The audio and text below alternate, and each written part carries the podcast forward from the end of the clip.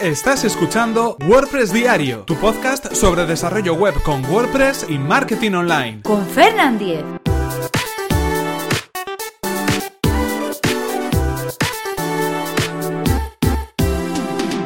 Lunes 20 de febrero de 2017. ¿Cómo crear menús de navegación en WordPress?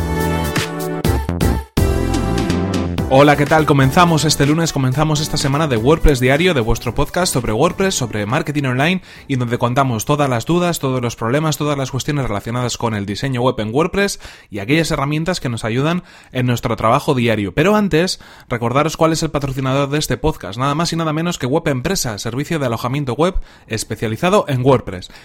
En Web Empresa confían casi 30.000 clientes felices, contentos y satisfechos con el servicio de hosting que ofrecen. Clientes a los que quieren ayudar además poniendo a su disposición herramientas gratuitas como por ejemplo Magic Caché.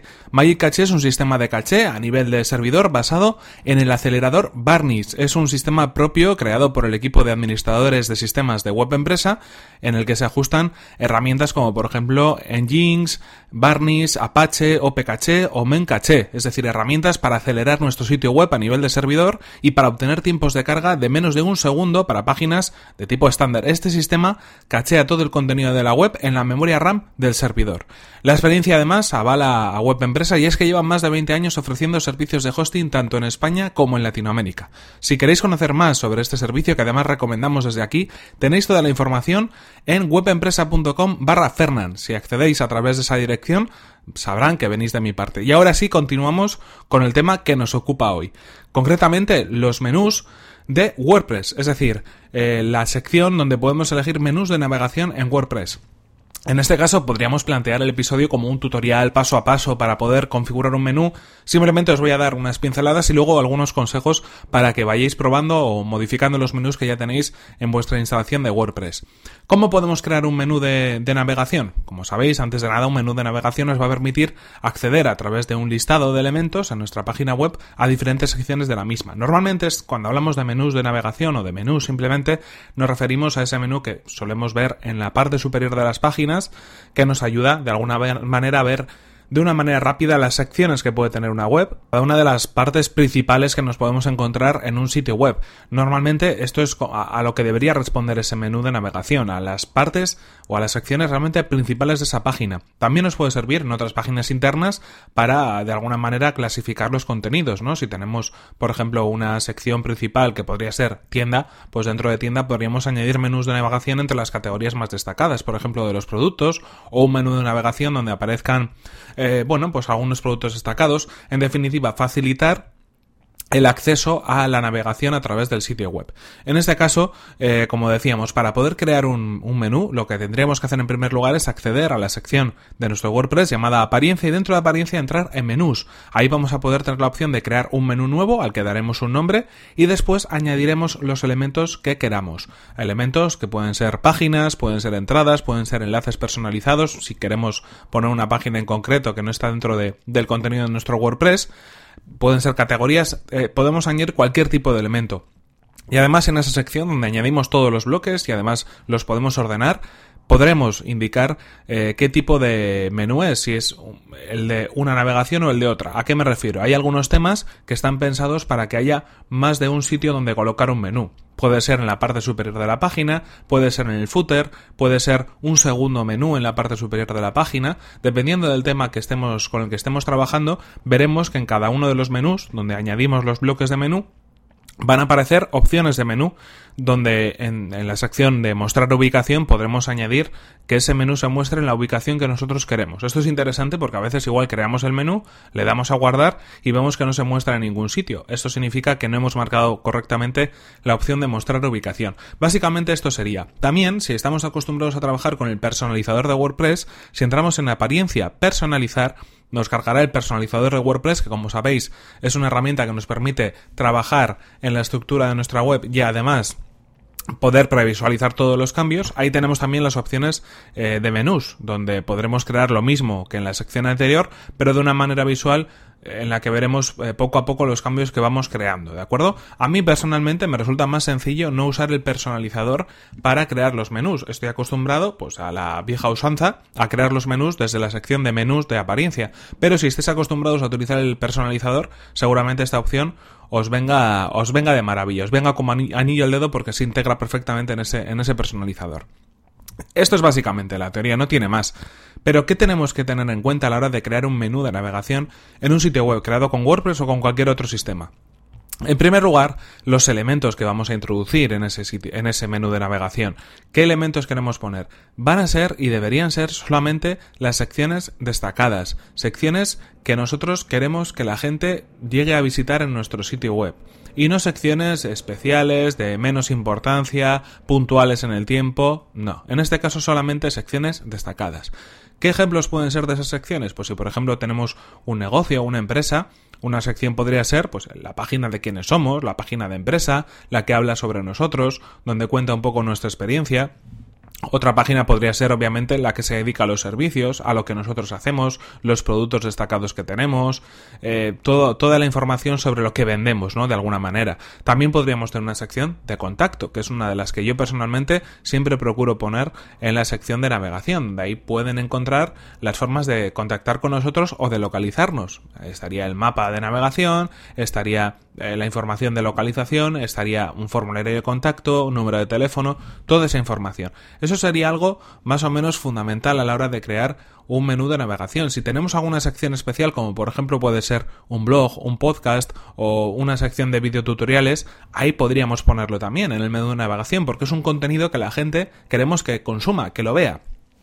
En este caso, estas serían más o menos ejemplos de secciones fundamentales o principales en nuestra página web. Hablamos de negocios, pero obviamente cada caso tendrá sus vicisitudes. En cualquier caso, eh, para, para, mi gusto o para facilitar la navegación a los usuarios, yo creo que la sección eh, el menú de navegación principal, el que tenemos por costumbre ver en la parte superior de la página, no debería exceder de las 4, 5, 6 secciones. Ahí estaría, yo creo, el tope, incluyendo ahí, por ejemplo, un elemento que sea la página de inicio, que también es interesante poner en el, en el menú de navegación para que expresamente, eh, bueno, haya un orden, ¿no? Y una jerarquía en los elementos y que la gente de alguna manera vea fácilmente cómo volver a la portada desde el menú de navegación aunque ya, por ejemplo, el enlace a la página de inicio pueda estar en el logotipo, ¿no? Entonces aquí estaríamos hablando, por ejemplo, de una página de inicio Estaríamos hablando de un quiénes somos, estaríamos hablando de servicios, estaríamos hablando de, por ejemplo, blog o cualquier tipo de contenido un poco más rotatorio en ese sentido,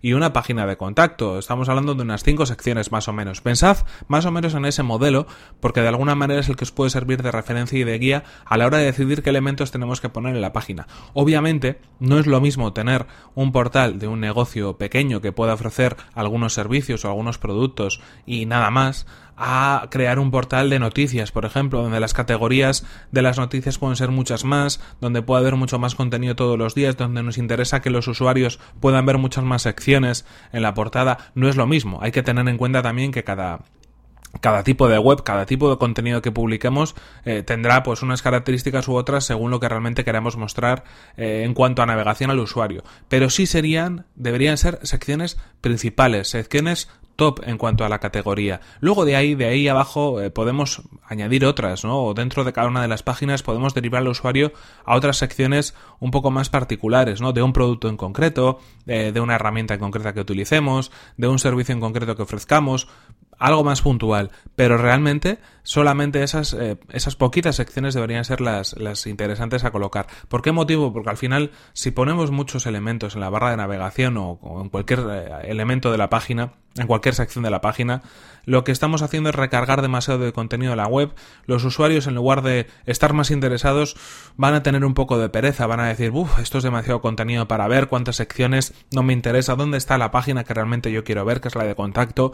Es decir, despistamos un poco al usuario y le hacemos que se le quiten las de revisar todos los elementos de nuestra web o por lo menos los que nosotros queremos que creemos que sean más importantes. Y además, de alguna manera, el menú también tiene que servir para dirigir a los usuarios a las páginas a las que nosotros queremos que vayan. Es decir, eh, ¿Qué es lo que queremos eh, que haga un usuario en una página de un negocio local? Pues probablemente que conozca los productos que vendemos y que sepa dónde estamos. Y ya está. Eso sería lo único casi que tendríamos que ofrecer al usuario, porque es lo que queremos que vea.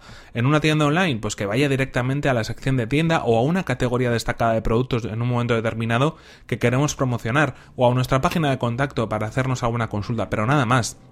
Eh, es decir, eh, el menú de navegación nos ayuda también a simplificar la navegación para los usuarios, a que con menos clics lleguen a donde nosotros queremos que vayan, ¿no? Si es la página de contactos, si es la página de contratar, si es la página de servicios, todo eso se pone a disposición del, bueno, del organigrama de la web y de alguna manera conseguimos eh, que bueno, el usuario, el visitante de la página, el cliente, vaya donde nosotros queremos que vaya desde un primer momento. En cualquier caso, bueno, esto es un poco lo que os comentaba, ¿no? Cómo crear menús y algunos pequeños consejos sobre, eh, bueno, pues cómo crear un menú que sea realmente interesante para nuestra web y también para los usuarios que la visitan, que es al final lo que queremos conseguir. En cualquier caso, esto es todo por hoy. Aquí se nos acaba el tiempo y aquí tenemos que terminar este episodio de WordPress Diario. No sin antes recordaros que este episodio ha sido patrocinado por Web Empresa, servicio de alojamiento web especializado en WordPress. Disponen de servidores optimizados para que nuestros sitios web carguen a la mayor velocidad, reglas de seguridad para proteger nuestras instalaciones y soporte especializado en WordPress.